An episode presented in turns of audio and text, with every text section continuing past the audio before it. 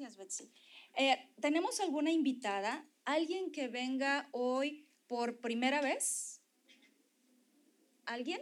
¡Ay, bienvenida! ¿Cómo se llama? ¡Ay, Elsa! Claro que sí, bienvenida Elsa. Ella está ah, ingresando al curso de Abrazando la Fe, tiene poco tiempo aquí en la iglesia. Vamos a darle la bienvenida. Si está cerca, dale este, la bienvenida, un abracito. Qué bueno que nos acompañas. Ella es Elsa Margarita, bienvenida. ¿Alguien más? ¿Alguna otra invitada? ¿No? ¿Todas somos ya de casa? Muy bien. Ok, aquí tenemos otra invitada. Eh, ¿Cuál es su nombre? ¿Perdón? Miriam. A ver quién están cerca, por favor, sea bienvenida, Miriam. Qué bueno que nos acompaña. Créame que está en un excelente lugar y Dios tiene algo muy, muy especial para usted y para cada una de nosotras. Bueno, empezamos con segunda de Timoteo. Esto se encuentra en el Antiguo Testamento.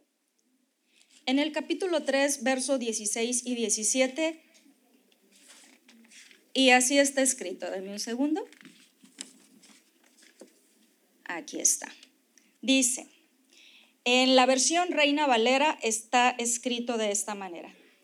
Toda la escritura, si estamos siguiendo, toda la escritura, repite conmigo, toda toda. Esto nos dice que desde el primer capítulo, primer versículo de Génesis, hasta el último capítulo de Apocalipsis, toda, cada libro, cada capítulo, cada versículo es inspirada por Dios. Dios la sopló, Dios la dio. ¿Ok?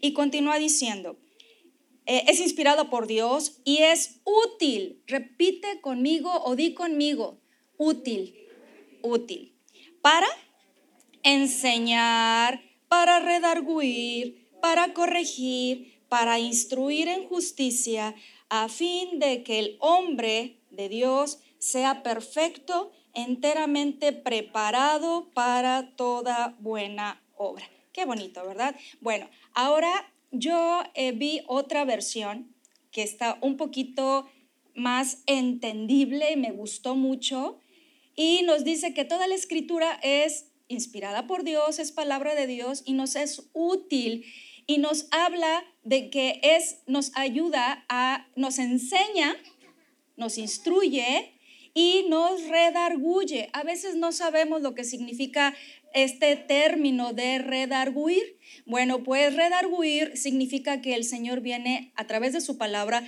a ayudarnos. Nos hace ver lo malo que pueda haber en nuestras vidas. Esta palabra redarguir también eh, significa reprender, también significa confrontar y también significa mostrar. Entonces, todo eso hace la palabra de Dios. También nos dice que nos corrige. Esto significa que cuando estamos equivocadas, pues Él nos da esperanza y nos da dirección.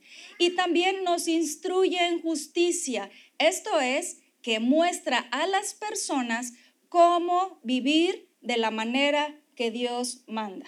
Instruirnos en justicia es saber vivir a la manera que Dios manda, a la manera de Dios, no a nuestra manera. Es ahí donde vamos a ver la bendición sobre nuestras vidas. Entonces, Dios quiere preparar y capacitar a cada uno de nosotros en este momento. Bueno, somos eh, puras mujeres jóvenes, señoritas, adolescentes, para que podamos hacer las cosas y hacerlas a la manera de Dios y hacerlas bien y que dé gloria a Dios. Muy bien, entonces Dios quiere que estemos entrenados y estemos preparados para el bien. Entonces vamos a prestar atención a lo que el Señor tiene para nosotros en esta hora. Si gustan sentarse, muchas gracias.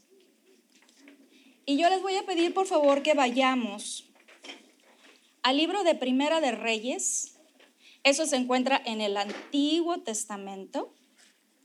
Si tú eh, tienes el interés de encontrar las citas de una manera más rápido, saber dónde se encuentran los libros, tenemos un curso, si es que no lo has tomado o no has escuchado, se llama Abrazando la Fe. Ese curso es de fundamentos bíblicos cristianos y se aprende muchísimo. ¿Quiénes de aquí ya han estado en Abrazando la Fe? Si pueden levantar su mano bien alto, ¿quiénes han estado en Abrazando la Fe? Muy bien, ¿ok? Bueno, ese curso se da presencial y también se da por Zoom. Al final, si estás interesada, con todo gusto te puedes acercar y te damos más información porque vas a aprender muchísimo y vas a encontrar de una manera muy rápida todas las citas. Entonces, nos vamos a Primera de Reyes en el Antiguo, en el Antiguo Testamento, como les comenté, y aquí vamos a ver una historia. Eh, yo le decía, Señor, muéstrame ¿qué, ¿qué tenemos necesidad de escuchar? Y bueno, yo creo que si me habló a mí, yo creo que es para cada una de nosotras. Aquí nos habla de un profeta llamado Elías. Y vamos a leer en Primera de Reyes capítulo 17, vamos a leer desde el verso 1, que el Señor nos dé la gracia y el favor con el tiempo. Y dice, entonces Elías Tisbita, que era de los moradores de Galaad, dijo a Acab, Acab era el rey en ese tiempo del pueblo de Dios y le dijo, vive Jehová, Dios de Israel, en cuya presencia estoy, que no habrá lluvia ni rocío en estos años, sino por mi palabra. ¿Ok? De ahí nos vamos a brincar al verso 8. Y dice, vino luego a él palabra de Jehová diciendo, o sea, a Elías, levántate, vete a Zarepta de Sidón y mora allí. He aquí, yo he dado orden allí a una mujer viuda que te sustente. Entonces él se levantó y se fue a Sarepta. Y cuando llegó a la puerta de la ciudad, he aquí una mujer viuda que estaba ahí recogiendo leña. Y él la llamó y le dijo, te ruego que me traigas un poco de agua en un vaso para que beba.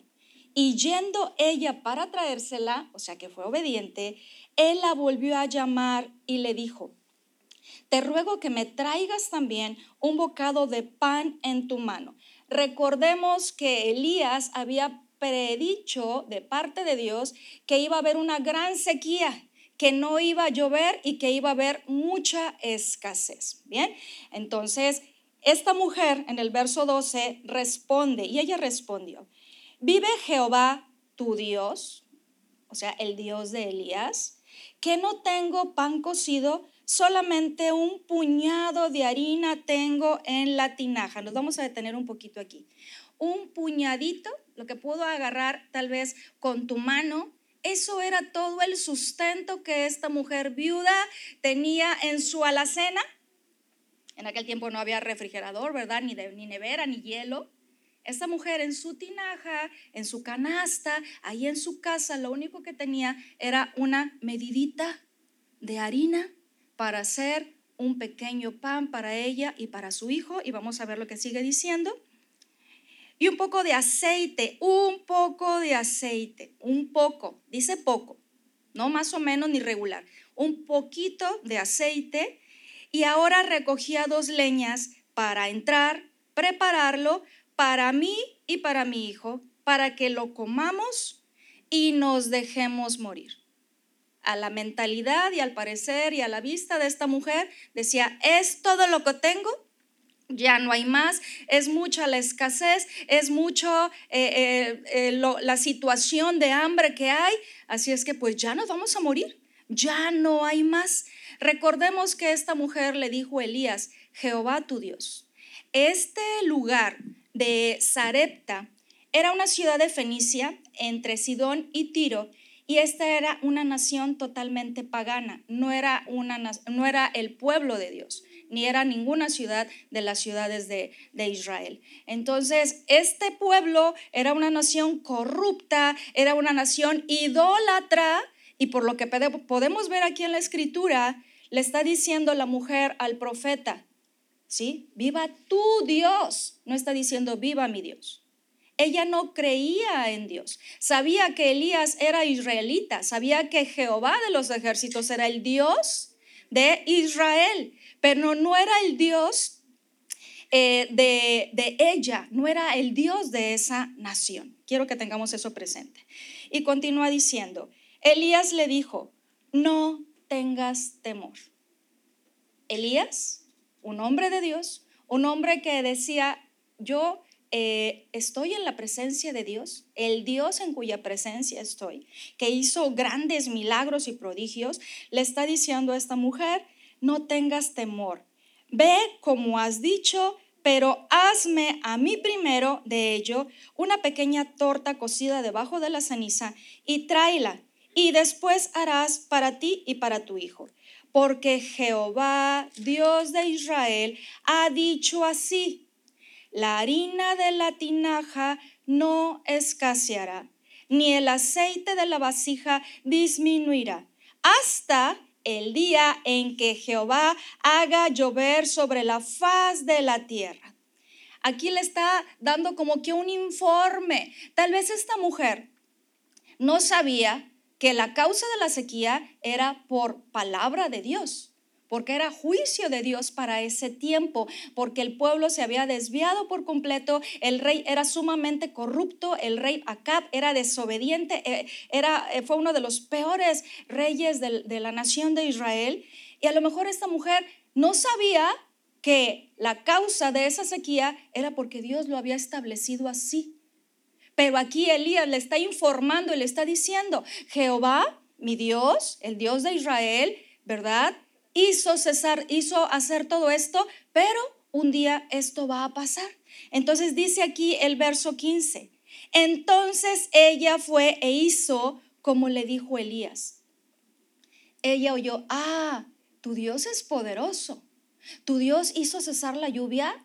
Ah, es tu Dios entonces el responsable de esta escasez. Es ese Dios tuyo que te está mandando para que me digas que yo te dé, que yo haga y que tú mismo vas a traer, eh, Dios mismo va a hacer llover sobre la faz de la tierra. Ah, entonces ese es un Dios poderoso. A lo mejor ella tenía, pues si es un pueblo idólatra, pues adoran ídolos falsos o adoran muchos dioses o muchos ídolos paganos. No sabemos qué tan idólatra era esta mujer, pero le llamó la atención la grandeza y el poder del Dios de Elías, tanto así que ella obedeció. Ella fue entonces ella fue, dice el verso 15, e hizo como le dijo Elías. Y comió él y ella y su casa muchos días. ¿Cuántos días? Pocos. Muchos. ¿Cuántos? No sé. Yo creo que hasta que hizo llover el Señor sobre la faz de la tierra. Y dice, Después de estas cosas, aconteció que cayó enfermo el hijo del ama de la casa y la enfermedad fue tan grave que no quedó en él aliento. Quiere decir que el jovencito o el niño, el hijo, murió. Y ella dijo a Elías, ¿qué tengo yo contigo, varón de Dios? Ella estaba reconociendo que Elías era un hombre de Dios y le dice, le cuestiona, ¿has venido a mí para traer a memoria mis iniquidades y para hacer morir a mi hijo? O sea, ¿has venido a traerme juicio? ¿Has venido porque yo soy idólatra, soy pagana, soy perversa y, ahora me corresponde y ese es el castigo? Estoy parafraseando, ¿verdad? Conforme a lo que estamos leyendo. ¿Esto es un castigo de parte de tu Dios? ¿Por la manera en que he vivido? ¿Por cómo hemos sido? Y continúa diciendo, eh, y dice aquí el verso 19, él le dijo, dame acá tu hijo. Entonces él tomó de su regazo y lo llevó al aposento donde él estaba y lo puso sobre la cama. Verso 20. Y clamando a Jehová, clamando a su Dios, dijo, Jehová Dios mío, aún a la viuda en cuya casa estoy hospedado, has afligido haciéndole morir su hijo y se tendió sobre el niño tres veces y clamó a Jehová. Ten esa palabra también presente, clamar a Jehová. Y dijo, Jehová Dios mío, te ruego que hagas volver el alma de este niño a él. Y Jehová oyó la voz de Elías y el alma del niño volvió y él revivió. Tomando luego Elías al niño, lo trajo al aposento a la, del aposento a la casa y lo dio a su madre y le dijo, Elías, mira, tu hijo vive. Entonces la mujer dijo a Elías, ahora conozco. Tuvo más revelación. Cuando viene Elías y le dice, mi Dios me manda para que tú me des, de lo que tú tienes me vas a dar a mí primero. Ella creyó en parte. ¿Cuál es la evidencia? Porque ella obedeció y lo hizo. Pero ahora viene una fe más profunda, una convicción al ver ese, ese milagro y ese prodigio y le dice, ahora conozco que tú eres varón de Dios y que la palabra de Jehová es verdad. Repite conmigo, la palabra de Jehová es verdad en tu boca, porque él, él, era un profeta, ¿ok? Enviado por Dios. Entonces, qué hermosa historia. Se pueden sacar muchísimas enseñanzas y prédicas de este tema. Pero a lo que yo voy aquí es que leímos al principio en 2 Timoteo 3:16. Toda la escritura, toda la palabra es palabra de Dios y tiene un propósito es de utilidad, nos es de provecho. Y hoy el Señor nos quiere enseñar, nos quiere redarguir, tal vez mostrar, revelar, ver la condición en la que estamos para ayudarnos, nos quiere capacitar, nos quiere instruir para dar testimonio, para hacer el bien, para vivir realmente como hijos y como hijas de Dios. Hacer el bien debe ser un rasgo, una característica de un hijo o hija de Dios. Nosotros no hacemos el bien o no hacemos buenas obras para ganarnos el amor de Dios o para ganarnos la salvación o para, para ganarnos cualquier cosa que le pidamos a Dios. No tenemos que hacer nada para ganarnos eso es por gracia, Dios ya no lo dio porque así le plació. En Cristo tenemos todo eso. Es por Él que tenemos su amor, su salvación, su perdón, la vida eterna y todos los beneficios que hay en la cruz. Bien, entonces, no tenemos que hacer nada para ganarnos el favor de Dios, pero como somos hijas de Dios, ahora tenemos que dar testimonio con nuestra fe, con nuestras acciones, con nuestro estilo de vida de que tenemos al Dios verdadero viviendo y morando en nuestras vidas. Em, ¿Por qué este, eh, tomé esta porción de la escritura? El día de ayer y, en semanas pasadas que hemos estado yendo mi hija y yo al, al súper a hacer las compras, nos hemos dado cuenta de que cada vez la canasta básica, que es la que en teoría no debería de, subir tanto de precio la canasta básica, va en aumento. La leche, el azúcar, el huevo, el aceite, etcétera, el pan. Y, y, no, ¿y qué decir de lo demás?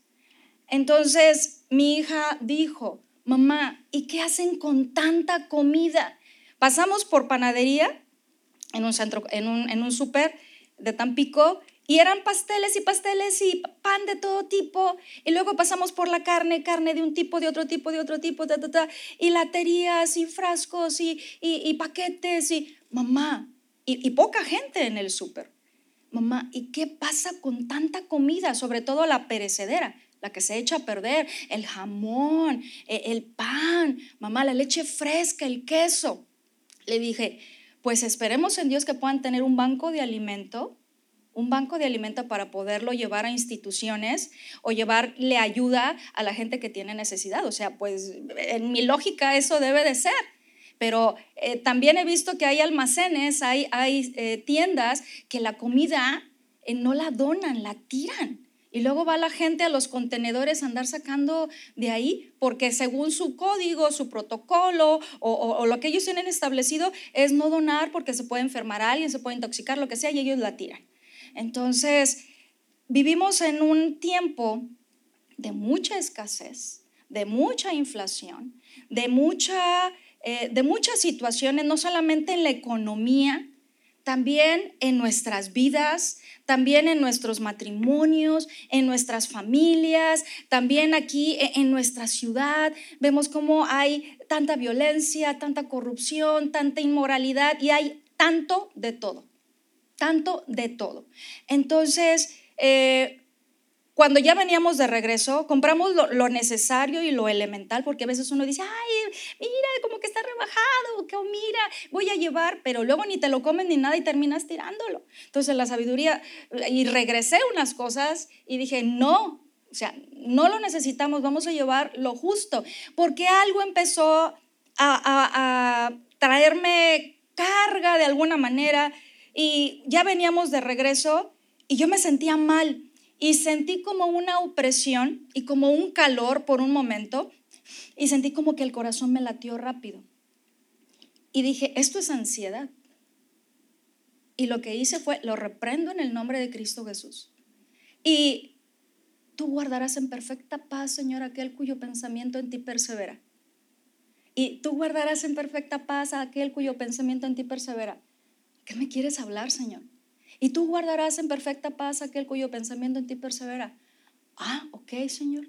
Tengo que perseverar en lo que dice tu palabra y no en lo que, en lo que veo o en lo que escucho o, o ni siquiera en lo que siento o pienso porque eso afecta mi alma, eso altera mis emociones, me desequilibra mental, emocional y tal vez hasta espiritualmente, porque te puedes quedar en ese estado como catatónico, como que paralizado y, pueden ser em, horas y horas o tal vez días que tú sigas con esa situación de ansiedad.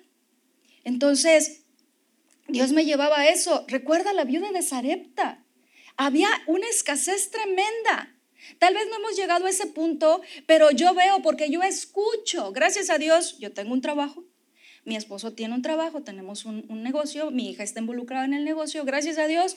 Este, pero yo pienso, y aquellas personas el cual sea la mamá o el papá que lleva el sustento y ahorita están batallando porque no han subido el salario mínimo, no lo han subido, y sube la canasta y la inflación, pero no ha subido el salario, y antes se alcanzaba tal vez con 100 pesos para tres, cuatro cosas, y tal vez ahora con 100 pesos te alcanza para una o para dos o para la mitad de cada cosa.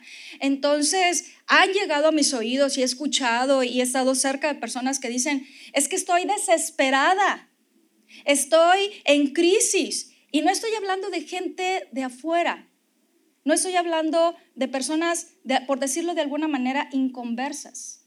Lo he escuchado y me lo han compartido, comentado, personas que son creyentes personas que están dentro de la iglesia, gente que se congrega, gente que yo conozco aquí, y tal vez pueda haber más de una aquí, que se han acercado y me ha comentado, es que estoy desesperada porque no sabemos qué hacer. Ahorita salieron los niños de la escuela, pero van a entrar y ya los tenemos que inscribir o ya los tuvieron que inscribir.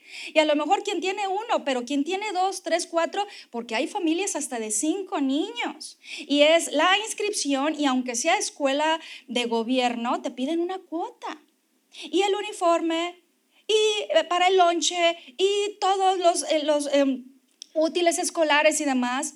Entonces eso eh, uno puede decir, no te lo puedes brincar si tienes niños, no te lo puedes brincar porque los niños tienen que ir a la escuela. Pero es o les compro o pago la renta. O pago la renta o pago la luz. O pago la luz o, o pago el teléfono. O ¿qué voy a hacer? Y viene esa ah, ansiedad, esa angustia que yo pude sentir, aunque no era mi caso, pude sentir y dije, Señor, gracias porque me estás moviendo y confirmando para lo que necesitamos escuchar como pueblo, para lo que necesitamos escuchar como hijos. Ahora, e, eso es en el área de la economía, pero ¿qué tal también en las familias? Por ahí también luego nos llaman, nos se acercan, es que estoy en crisis. Estoy desesperada. Tengo esta situación con mi esposo. Tengo esta, esta, situación con mis padres. Tengo esta situación con mis hijos, con mi nuera, con mi yerno, con mis nietos, con mis vecinos, con mis compañeros de la escuela, con mis compañeros de trabajo. Y, y ah, puede haber crisis en diferentes áreas. Puedo tener una crisis en la economía, puedo tener una crisis matrimonial, puedo tener una crisis con mis hijos o puedo tener una combinación de todo y estar sumamente desesperada y esta mujer, la viuda de Sarepta, ella ya estaba de plano desilusionada. Ella dijo, a Elías lo encontró agarrando unos leños. Dijo, voy a hacer leña, tengo un puñado de harina, con eso voy a hacer una tortita pequeña para mí, una para mi hijo, y nos vamos a morir. Ella ya estaba totalmente desilusionada. Estaba totalmente diciendo, ya no hay salida, ya no hay esperanza, ya nada me puede ayudar. O sea, aún en esta nación era idólatra, había muchos ídolos. Pues ahí vemos, ¿verdad? Que pues no creía ni siquiera en los ídolos que tenía. Porque podría haber dicho, no, pues mi ídolo Baal o mi ídolo fulano me va a ayudar. No, ella, decía, ella simplemente dijo, ya nos vamos a morir. Ya su, su esperanza eh, se había vuelto totalmente en desesperanza y en muerte. Y repito, esta mujer no conocía a Dios, al Dios verdadero. Se fue, fue revelado por Elías. Ahora el Dios verdadero nos es revelado a cada una de nosotras a través de su palabra. No a través de una persona, sino a través de su palabra. Aquí Dios se revela en cada libro, en cada porción, en cada capítulo, en cada versículo. ¿Y qué es lo que tenemos que hacer? Venir a la palabra, conocer a Dios, acercarnos a Dios. A veces decimos, Señor, te quiero conocer, y Señor, te quiero conocer, y Señor, te quiero conocer, y yo te quiero conocer. Pero ¿qué hacemos al respecto? ¿Qué hacemos al respecto? Dios se revela a la humanidad a través de su palabra, como hemos visto en las prédicas últimamente. Yo creo que el Señor nos lleva en esa corriente porque nos está llamando, hey, ven y me conóceme. Tú que dices que yo soy tu Dios, tú que dices que yo soy tu Padre, tú que dices que yo soy tu Señor, tú que dices que yo soy tu proveedor, a lo mejor lo único que tenemos es un asentamiento mental, pero no ha bajado nuestro corazón y no es fe, porque la fe es convicción. La fe es estar convencido. Elías tenía convicción. Dios le dijo, vete allá y una viuda te va a sustentar. Imagínense, una viuda sin marido, ¿verdad? Una viuda eh, en aquellos tiempos, si ahorita son marginadas las viudas, imagínense en aquellos tiempos, sumamente marginadas. Entonces, ¿qué, ¿qué es lo que puedo ver aquí? Que esta mujer tal vez no tenía ya nada más a qué agarrarse, pero viene Elías, este varón que le creyó a Dios, ve y esa mujer que a lo mejor pues viuda, pero ella te va a sustentar. Y Elías, ¿qué, ¿qué, dijo? ¿A poco le dijo a Dios, no hombre Señor, ¿cómo crees una viuda? Y luego en Sarepta, y luego, no, ¿qué hizo él? Fue, él obedeció. Elías decía, el Dios en cuya presencia estoy. Para conocer a Dios nosotros necesitamos buscar su presencia, sí, pero necesitamos leer su palabra, estudiar su palabra. Algo que a mí me dije, Señor, gracias porque no es por mí, porque eres tú el que pone el deseo en nosotros por aprender, y es algo que vamos a orar, que Él despierte un deseo, un fervor en cada uno de nosotros por aprender su palabra, porque es ahí donde Él se revela.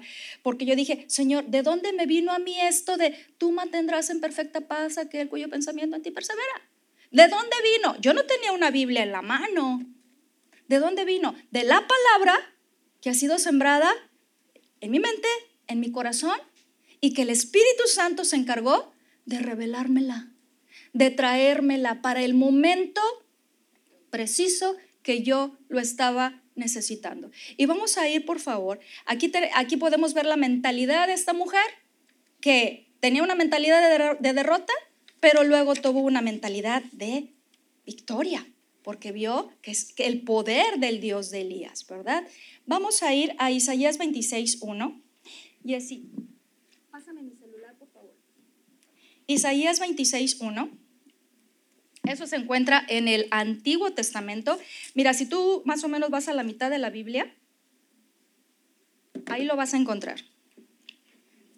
Parte la, tu Biblia en dos y más o menos por ahí lo vas a encontrar. Si ya estás en Jeremías, ya te pasaste. ¿Ok? En Isaías capítulo 26. La nación de Israel estaba en crisis. Estaba en crisis en esos tiempos. Y el Señor le dice, a ver, ¿quién, ¿quién, quiere ponerse de pie ahí en su lugar y leer bien fuerte desde el verso 1 y yo le voy diciendo hasta dónde? ¿Quién, quién dijo yo? ¿Quién dijo yo? Se levanta ahí en su lugar y lee bien fuerte. A ver, Irma, adelante. Del verso, capítulo 26, del verso 1 en adelante, bien fuerte para que escuchen, escuchemos todas aquí, por favor. En aquel día cantará este cántico de Judá, fuerte ciudad tenemos salvación, puso Dios por muros y ante muro. Abrir las puertas y cantará la gente justa, guardadora de verdad. Tú guardarás en completa paz aquel cuyo pensamiento en ti persevera, porque en ti ha confiado. Confiad en Jehová perpetuamente, porque Jehová el Señor está, es, está la fortaleza porque derribó a los, a los que moraban en lugar sublime, humilló a la ciudad exaltada, la humilló hasta la tierra, la derribó hasta el polvo. Hasta ahí está muy bien. Muchísimas gracias. Qué amable. Muy bien, ok. Fíjense lo que dice la Biblia en la versión Palabra de Dios para Todos. Me gustó muchísimo. Dice, ese día se cantará esta canción en la tierra de Judá. La salvación es nuestra ciudad fuerte. El Señor la protege con muros y antemuros. Abran las puertas y dejen entrar a la gente justa que no pierde su fe en Dios. Fíjense qué interesante. Tú les das paz a los que se mantienen pensando en ti porque en ti han puesto su confianza. Una vez más, me gustó muchísimo. Tú les das paz a los que se mantienen pensando. Mantienen pensando, ¿ok? Yo no me mantuve pensando en lo que había visto, lo que había pensado, lo que habíamos comentado, ni incluso en lo que estaba sintiendo. Inmediatamente gracias al Espíritu Santo, me revela esta palabra y yo me mantuve y yo la, no es que la repitiera porque los loritos repiten, ¿verdad? Sino que la meditaba en voz alta y la meditaba para mí, para mí, para mí, para poderla comprender. Y dice, se mantienen pensando en ti porque en ti han puesto su confianza. Nuestra confianza no debe de estar, ah, tengo trabajo, qué padre.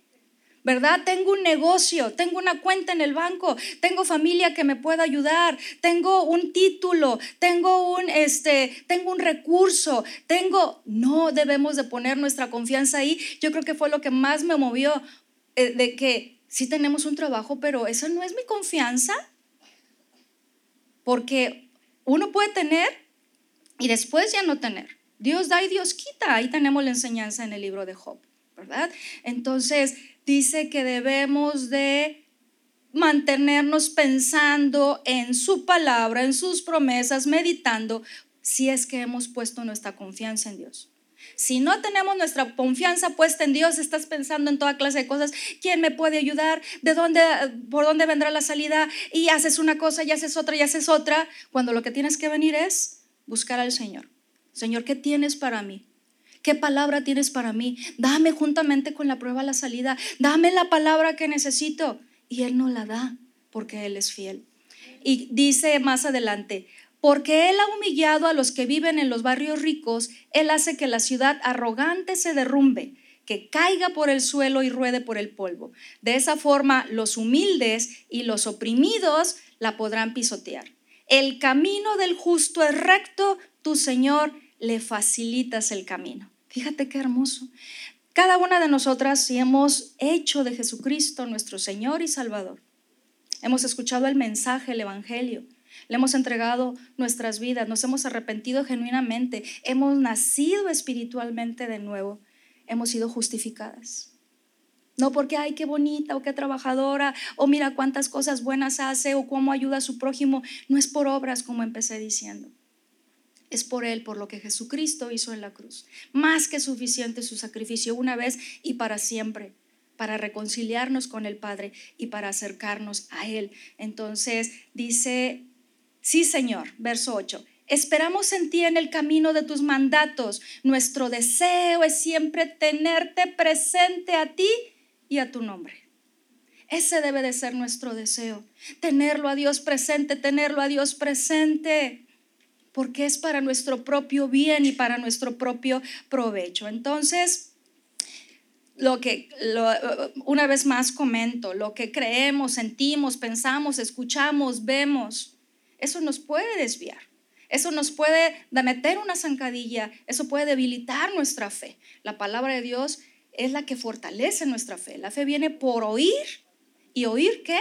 Oír, leer, meditar, estudiar, memorizar la palabra de Dios. Entonces, guardar en perfecta paz, esto no significa ausencia de problemas, no significa ausencia de que ya todo va a estar perfecto en tu vida. No, eh, y a veces, eh, muchas veces flaqueamos en nuestra fe por eso. De que, Señor, he clamado, Señor, yo creo, Señor, y mira los problemas. Pues hija, pero aún en los problemas yo soy tu dulce refugio en la tormenta. Yo tengo un perfecto cuidado de ti. Y tal vez esto lo estoy permitiendo precisamente para que crezcas eh, eh, en conocimiento, para atraerte a mí, para que fortalezcas tu fe, para transformar y moldear tu carácter. Porque yo quiero que seas enteramente preparada y capacitada para dar testimonio de que eres una hija mía. Subió el gas. ¡Ay! ¿Cómo le voy a hacer? Tengo problemas con mi hijo, mi hija, mi marido. ¡Ay!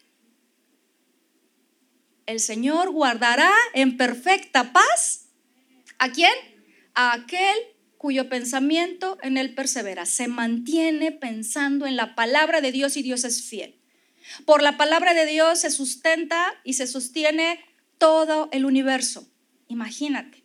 Y la palabra de Dios es veraz. También lo vimos ahorita en el canto de Emanuel, Dios con nosotros. Eh, luego dice Filipenses 4 del 4 al 7. Filipenses 4 del 4 al 7. Filipenses está en el Nuevo Testamento, es de las últimas cartas de Pablo. Filipenses, Colosenses, estás en Colosenses, ya te pasaste. Filipenses 4 del 4 al 7 dice así, regocíjense en el Señor siempre. Señor, no hay para la luz, no hay para el teléfono, no hay para las colegiaturas. Señor, mira el problemón que tengo en mi casa, mira, Señor, la situación. El Señor nos dice en su palabra, regocíjate siempre. Te están persiguiendo, estás en conflictos, estás en apuros, estás en valle de sombra de muerte. Regocíjate. Ay, Señor, ¿qué me estás pidiendo? Regocíjate. Nosotros vamos con, contrario a la corriente del mundo. Nosotros debemos de andar por fe y no por vista ni por emociones, sino por fe. Y continúa diciendo, vuestra gentileza sea conocida de todos los hombres, el Señor está cerca, amén.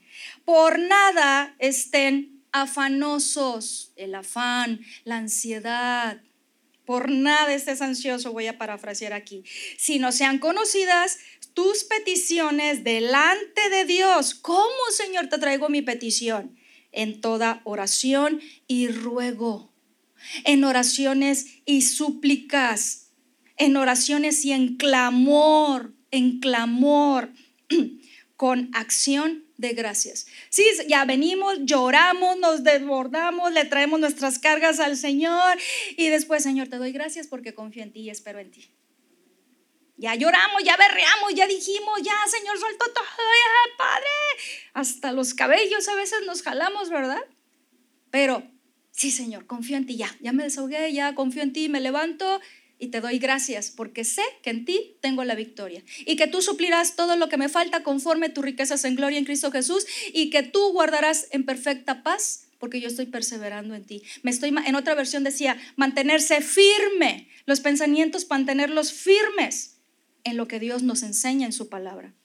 Y continúa diciendo, ay Señor, ella me dio la vuelta a la hojita, un momento, y dice, ah, y la paz de Dios, verso 7, y la paz de Dios que sobrepasa todo entendimiento, guardará tu corazón y tu pensamiento en Cristo Jesús. Va a guardar, va a tener el control de tus emociones, de tus sentimientos, de tu voluntad.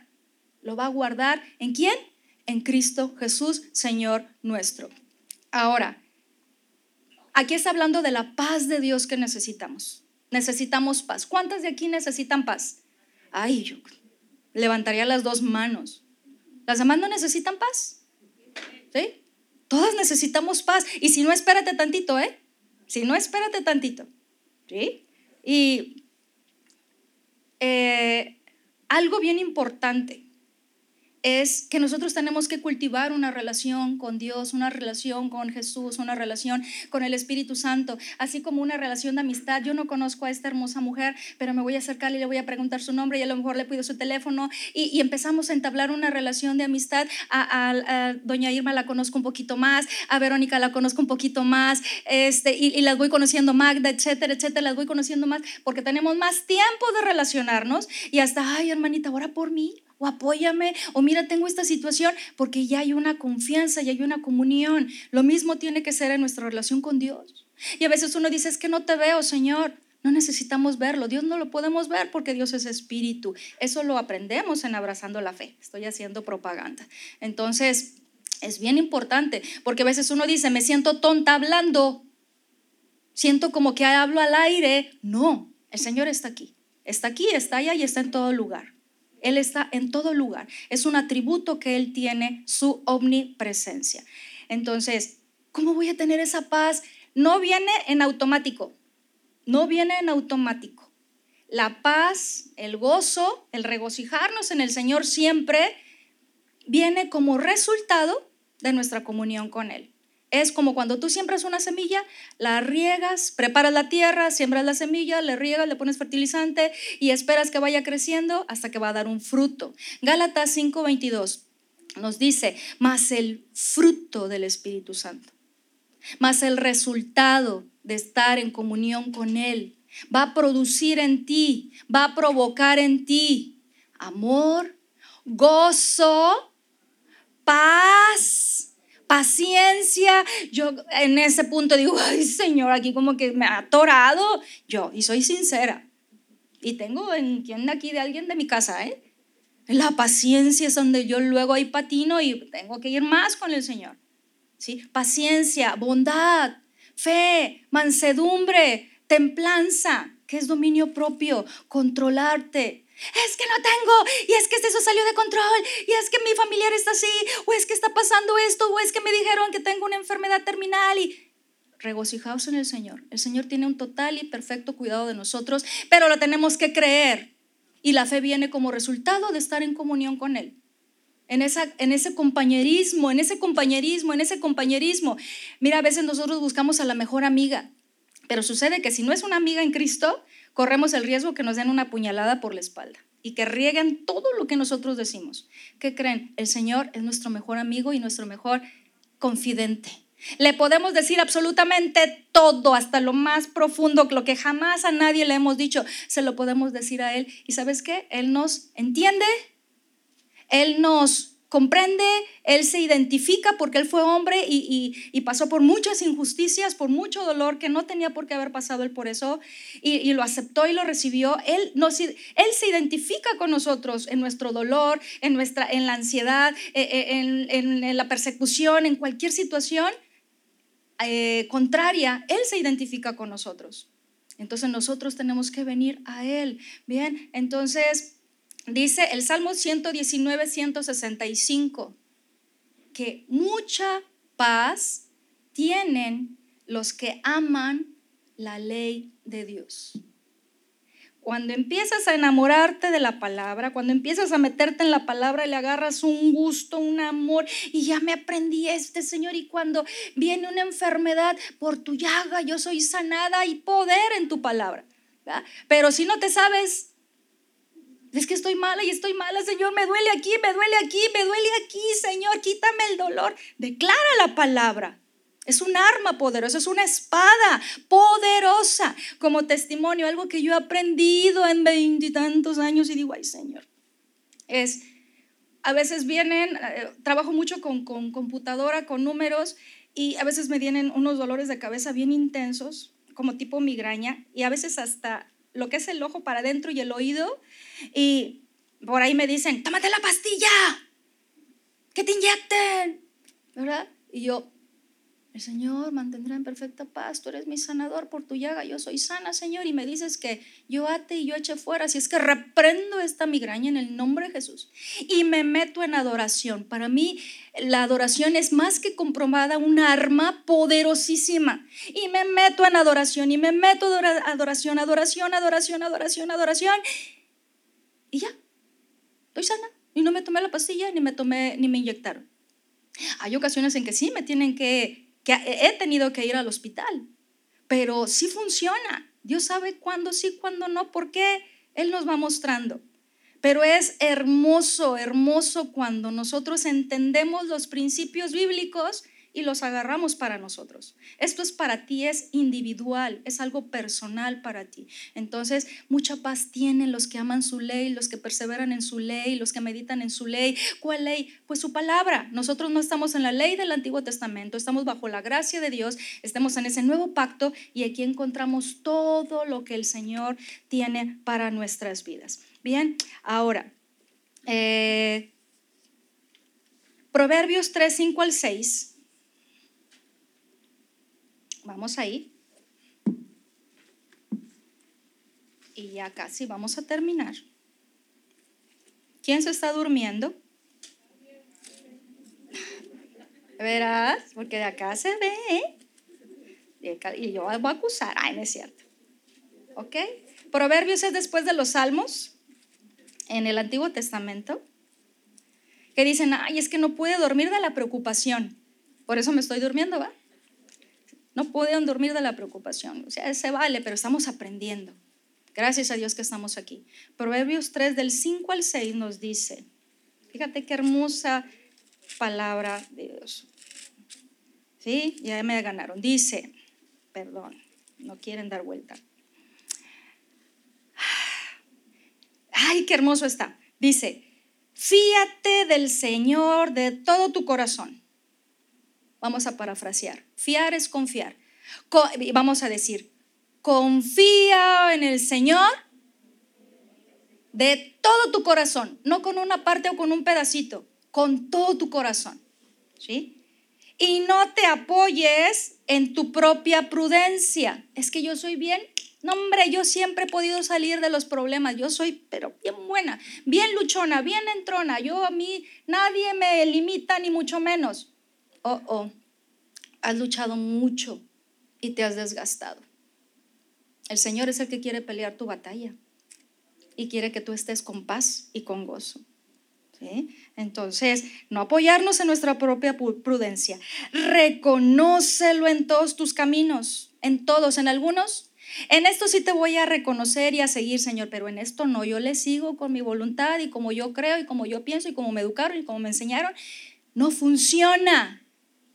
No funciona. Dios no quiere una parte de nuestra vida. Dios nos quiere por completo. Todo nuestro ser, espíritu, alma y cuerpo, es lo que Él desea. Y es lo mínimo que nosotros podemos entregarle. Y dice, reconócelo en todos tus caminos. Y fíjense lo que va a pasar. Él enderezará tus veredas. Toda la palabra es inspirada por Dios y es útil para redarguir y para instruir y para corregir y para enseñar y para guiar. Vimos, ¿verdad? Las definiciones. Entonces aquí está diciendo, y Él enderezará tus veredas, pero para que Él enderece mis veredas, yo debo de reconocerlo en todos mis caminos, no debo de apoyarme en mi propia prudencia y debo de confiar en Dios con todo mi corazón. Otra vez, para que Él enderece mis veredas, porque a lo mejor andamos media chuecas, O por caminos que, decisiones y luego andamos así. Ayer una persona este, bien desesperada me comentaba, es que no sé cómo me metí en esta situación y ahora cómo salgo.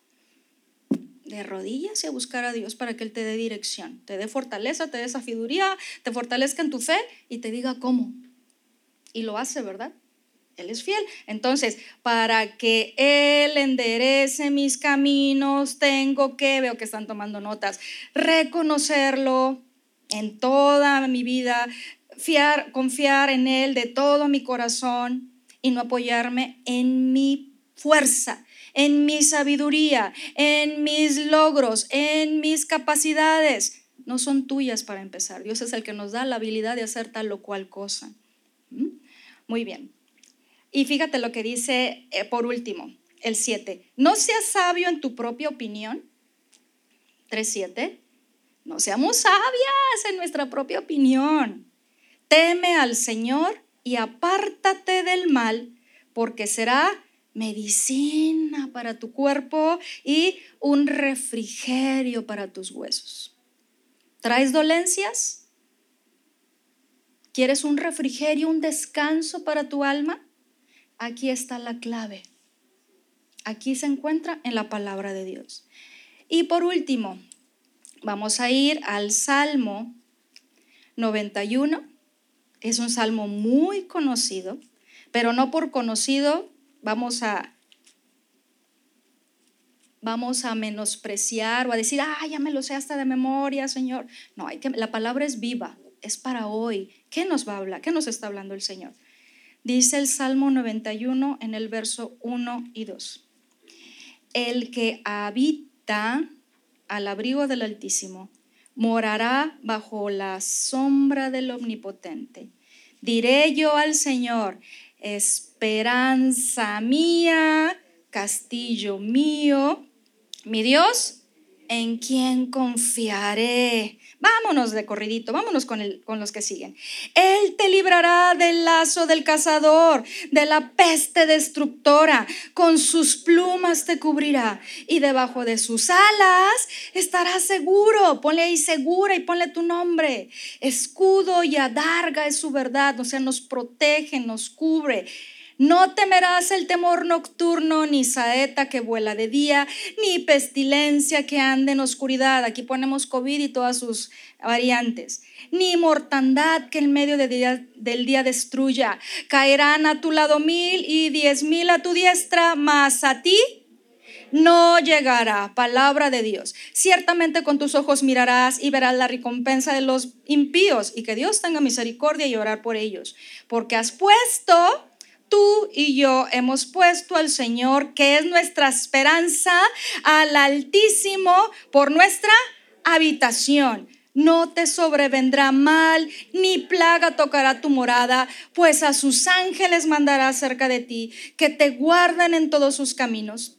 En las manos te llevarán para que tu pie no tropiece en piedra. Sobre el león y el áspid pisarás, hollarás al cachorro del león y al dragón por cuanto en mí ha puesto su amor, yo también lo libraré, lo pondré en alto por cuanto ha conocido mi nombre. Me invocará y yo le responderé. Cuando él o ella estará en la angustia, cuando estemos en la angustia,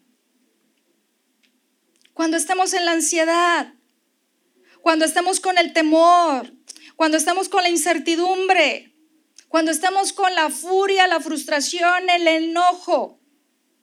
Dice aquí, me invocará, yo le responderé y con él estaré yo en la angustia, lo libraré y le glorificaré. Lo saciaré de larga vida y le mostraré mi salvación. Qué hermoso. Palabra de Dios, palabra de Dios. Siémbrala en tu corazón, pégala en, un, en una hoja, ponla en el refri, ponla en la cocina, ponla en el baño, ponla en tu habitación, en el espejo, donde quieras. Pega palabra, pega palabra. Fíjate cómo somos. A veces decimos, no, yo soy malísima para aprender las cosas. Sale una canción y al otro día, tú la, la oyes una o dos veces y al otro día ya la estás cantando. ¿Dónde está tu mente de teflón según? ¿Dónde está? No, yo no aprendo nada. O te contaron una cosa un día y el otro ya le estás contando con punto y coma y hasta le agregamos. ¿va? ¿Se te olvidó? No, ¿dónde está la mente de teflón? Son argumentos. Engaño y mentira nos autoengañamos. ¿Quién quiere seguir angustiada? Es horrible estar angustiado. Y aparte, la angustia te enferma, te enferma mentalmente, emocionalmente y te enferma físicamente. La angustia, el temor, la ansiedad. La ansiedad. han, han aumentado muchísimo los casos en que los médicos, psicólogos, psiquiatras, atienden casos severos de ansiedad, ya no digamos en personas adultas, en niños. Porque muchas veces nosotros como padres o que estamos alrededor de ellos, nosotros mismos les transmitimos la ansiedad. Y mucho eso en lo espiritual tiene un nombre. Entonces, Dios nos llama a ser libres de todo eso y nos está diciendo en el Salmo 91 que Él es nuestro refugio, Él es nuestra fortaleza, Él nos va a guiar, Él nos va a proteger, Él nos va a guardar si nosotros ponemos nuestra confianza en Él y lo hacemos nuestra habitación. Yo a mi casa ahorita de aquí, regreso a mi casa, salgo a hacer cosas y regreso a mi casa. Duermo en mi casa. Al otro día salgo a hacer muchas actividades y regreso a mi casa. Y todos los días regreso a mi casa. ¿Por qué? Porque es mi habitación, es mi morada. Todos los días tenemos que venir al Señor. Hoy sí, mañana no, pasado tampoco, a lo mejor el domingo que entra, el mes que entra. Es cada día, mis amadas. Cada día. Y si puedes, a cada rato. Mira, las mujeres Dios nos dotó de, de emociones y sentimientos diferentes a los del varón o las del hombre. Ahí va uno luego a buscar al marido, ¿verdad? Ay, mi piojito, abrázame, y que me amas, dame masaje aquí. Ay, estoy bien cansado y que mira que los problemas. Y, uno, es que yo nada más quería que me dijeras que me quieres, que me. Y hasta le agarra uno la mano. Y le agarra, ay, dime cuánto me amas. porque pues ellos son fríos, son diferentes, son búfalos. Nosotras no, nosotros somos florecitas, somos tiernas, somos... Dios puso en nosotros esa sensibilidad porque somos mujeres. Vemos a un bebé y, ay, el, ay, el bebé. ¿Ah?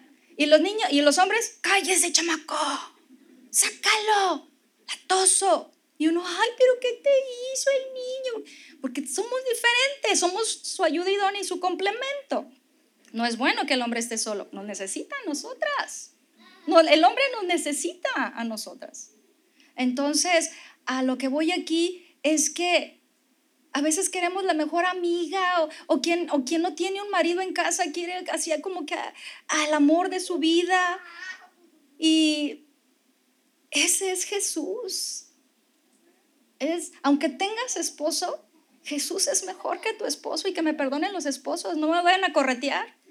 Pero Jesús es mejor que mil esposos. Es mejor que mil hijos, que mil padres. Jesús es, es hermoso. No te calla, no te critica, no te pelea, no te ignora, te escucha, te acepta, te ama, te abraza, te besa, dio su vida por ti. Ay, ¿quién, no quiere estar con alguien así todo el tiempo? Somos empalagosas. Si yo soy empalagosa, él, nos, él se deleita en que seamos empalagosas. Él quiere que seamos así. Así como Mariela tiene a su bebé en brazos y sentado en su regazo. uno no quiere que crezcan los niños, porque luego ya van creciendo y no se dejan abrazar y no se dejan acariciar y hoy qué oso y, y uno, ay, mi niño, mi niña, porque van creciendo. Quisiéramos que siempre fueran pequeños y tenerlos cerca. Ese es el sentir de Dios por nosotros. Siempre quiere que estemos cerca y que hagamos morada con Él. ¿Ok? Vamos a ponernos de pie, estimadas, amadas, hermosas. Ya terminamos. Betsy ya se fue. Ah. Les manda muchos saludos nuestra pastora. Mañana empieza el campamento de niños. ¿El campo de niños dónde está? Este, andan bien apuradas las maestras, los auxiliares y toda la iglesia. Este, con el apoyo ya es mañana, traigan a los niños, apoyen en lo que puedan. Este, por ahí se necesitan manos y necesitan también recursos y jamón y queso amarillo, mayonesa, chilitos. Eh, tú das y Dios te multiplica y te da. ¿Cómo si estamos en crisis? Para los hijos de Dios nunca hay crisis. Para los hijos de Dios no hay escasez. Si esta mujer que era inconversa, que era de otra nación, el Señor la sustentó. ¿Cuánto más a nosotras, mujeres? Que no seamos de poca fe. Que no seamos de poca fe. Te invito a que cierres tus ojos conmigo y que le podamos decir, Padre, te doy gracias por tu palabra, Señor. Gracias, Padre, porque tú me amas tanto. Ay, cuánto me amas, Jesús. Tú me amas mucho más que un padre, que una madre, que un esposo, que un hijo, que mi mejor amiga, que cualquier hermano en la fe. Tú me amas más que mi pastora Idalia. Me amas porque me amas, porque me amas.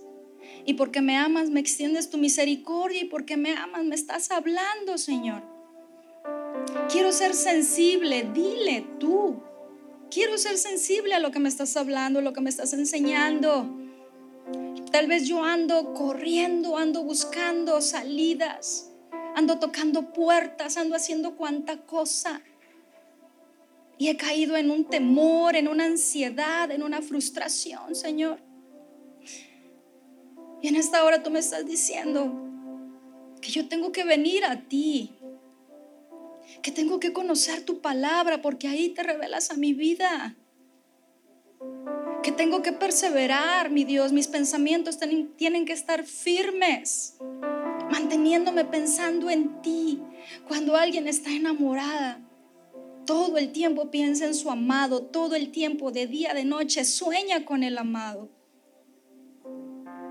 Con tus cuerdas de amor, Jesús, atráenos hacia ti. Sedúcenos. Siembra tu palabra, Señor. Y si tú, mujer, joven, señorita, adolescente, madre, abuela, estás pasando por ansiedad, por temor, por desesperación, por muchas luchas, el Señor dice, por nada estés ansiosa, si no sean conocidas tus peticiones con oraciones y ruegos y clamor y súplicas y da gracias. Llévanos a ese nivel de fe, Padre. La fe no es automática. La fe la provoca tu palabra. La fe la denota tu palabra, oír tu palabra, meditar en ella, escudriñarla, leerla, estudiarla, compartirla. No podemos separar, mi Dios, la comunión contigo de tu palabra. Van juntos para sembrarle en nuestro corazón y que cuando vengan esos tiempos de lucha, esos tiempos, esos ataques a nuestras vidas, resistamos y declaremos tu palabra. Y tú eres fiel. Y tú nos rescatas del hoyo nuestras vidas y nos coronas de favores y de misericordias.